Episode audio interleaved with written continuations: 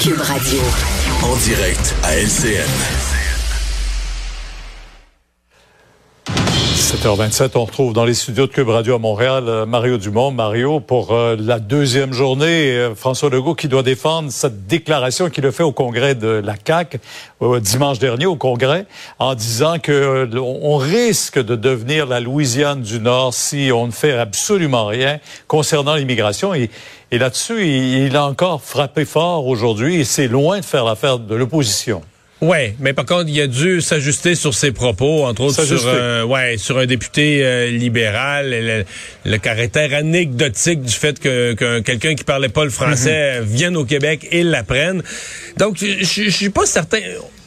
Monsieur Legault a des, objectifs clairs. Il veut récupérer des pouvoirs en matière d'immigration, veut placer le fait que dans l'avenir du, Québec en français, ben il y a une obligation de s'assurer que les nouveaux arrivants, dans une très forte majorité, sinon en totalité, euh, vont apprendre le français, mais pas juste l'apprendre pour être capable de le parler puis vivre en anglais. Là. Vont en grande majorité vivre en français. Donc euh, ça, il y a un défi là.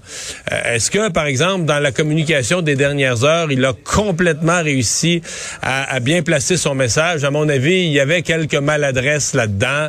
Euh, il y a aussi, à mon avis, une certaine sensibilité qu'il va devoir développer. Quand on parle d'immigration, euh, on, parle d'histoire humaine. On parle de gens qui quittent un pays, en adoptent un autre. Bon, euh, oui, je comprends que du point de vue de l'avenir de la nation, là, on regarde ça, puis on dit bon, le français, mais du point de vue individuel, pour des gens qui viennent vivre au Québec, c'est un peu plus complexe que ça. On peut pas leur faire porter individuellement le fardeau de l'avenir de la, de la nation. Donc, donc, euh, pour faire vraiment avancer le débat, à mon avis, M. Legault va devoir être, euh, être soucieux du, choix des mots. Mm-hmm.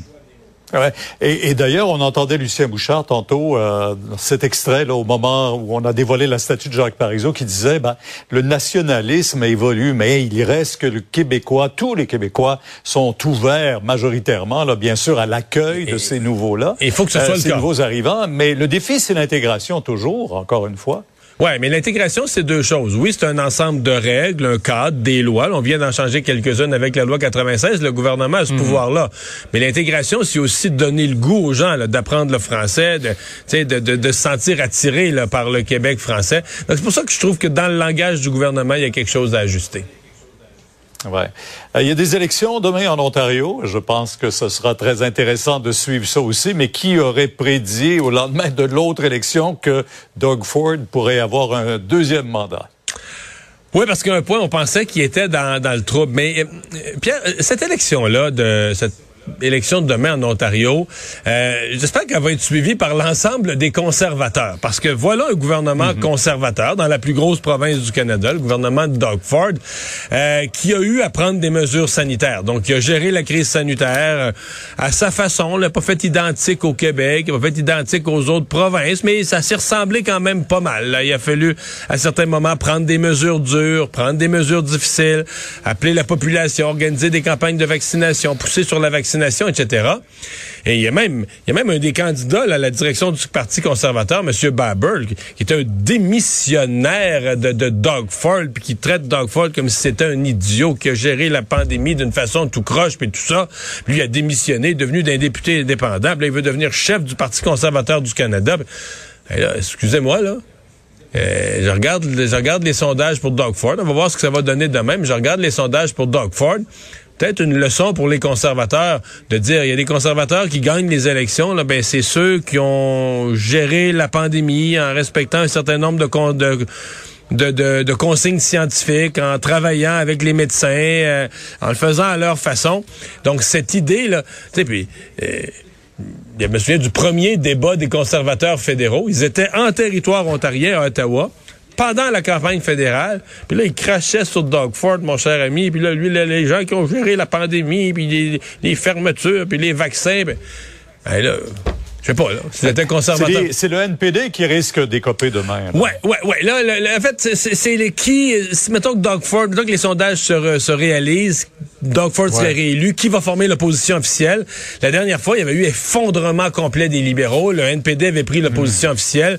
Mais là, cette campagne-ci est pas mal plus difficile pour le NPD. Et ça, ça soulève aussi des questions pour, pour euh, Jack Mitzing sur la, la, la, force, la capacité du mouvement des hauts-démocrates un peu partout au, Canada. Est-ce que les libéraux de l'Ontario pourraient renaître de leur centre et le NPD ah. en souffrir? On va le savoir euh, demain soir. On suit ça demain. Ben, merci, Mario. Au revoir. Alors, il euh, y a Elon Musk euh, qui euh, prend souvent des positions musclées sur les réseaux sociaux, mais là, qui s'est adressé à ses employés concernant le télétravail. Oui, et les positions d'Elon Musk sont suivies de partout dans le monde. Certaines personnes, on sait, font tout ce qu'Elon Musk dit, et là, écoute, il... Ben, on aurait pensé que c'était un gars qui était pro-télétravail, dans le sens que c'est monsieur nouvelle technologie. Exact, et tout ça, une façon de faire. Mais non, il y en a marre du, du télétravail pour Elon Musk, qui a envoyé un courriel à ses employés de Tesla courriel dont le Mail Online a obtenu copie, euh, qui dit aux gens, tous ceux qui veulent travailler à distance doivent être présents au bureau au moins 40 heures semaine. Et là, il dit en parenthèse, oui, oui, bien, un minimum de 40 heures. Cela est bien moins que ce que nous demandons aux employés d'usine. Et il précise que ceux qui ont des, euh, écoute, des, des, vraiment qui pourraient être exemptés de la mesure, c'est du cas par cas, permission qui autorisera euh, personnellement. Le bureau aussi doit être un bureau de Tesla, pas une succursale à distance, de sorte que si tu gères les relations, euh, disons, les ressources humaines d'une usine, ben tu t'en vas pas travailler à une autre place à 100 km, tu travailles à l'endroit où tu doit être vu. Et ensuite, sur Twitter, il a écrit euh, ils feront semblant de travailler ailleurs. Donc, en faisant référence aux télétravailleurs. il considère que les gens en télétravail font semblant de travailler. Ouais, parce qu'en fait, il, est, il a pris en grippe le télétravail relié à Twitter, parce qu'on sait qu'il veut acheter Twitter. Il se plaint que dans la Silicon Valley, il y a un refuge pour ceux qui veulent rien faire, euh, parce qu'il travaille à la maison. Offrait d'ailleurs de transformer euh, le siège social de Twitter en abri pour itinérants, parce qu'il dit personne ne se présente de toute façon. Alors, euh, il y en a marre, et on sait qu'il y a certains endroits, là, Apple, Google qui demande aux employés de revenir là, des deux, trois jours semaine. Apple a mis ça sur pause étant donné les, la hausse de COVID en Californie. Mais euh, là, dans le cas d'Elon Musk, non. Là, si vous voulez télétravailler, faut vous présenter au moins au bureau 40 Parce que heures semaine. pas entendu tellement... C'est vraiment étonnant, j'ai pas entendu tellement de patrons sortir aussi fort contre le télétravail. La plupart vont dire, bon, on va en garder... On veut ramener les gens au bureau, mais on va en garder une petite part, ça va accommoder, ça va aider, etc. Euh, et, et, et, et ça vient, tu sais, si ça venait de je sais pas, d'un patron plus âgé, vieux style, vieille méthode, des, des bonnes vieilles réunions au bureau. Mais là, c'est le gars qui va aller dans l'espace, la Tesla, le tour électrique, la moderniser. Et euh, visiblement, euh, écoute, il, a pris ça en grippe, mais euh, est-ce que ça va influencer? Parce que des fois, après ça, il y a peut-être d'autres patrons qui vont dire, ça, ça n'a pas de bon sens. Je sais que dans le télétravail, il y en a qui adorent ça, il y en a qui détestent. Et peut-être que la réponse est entre les deux.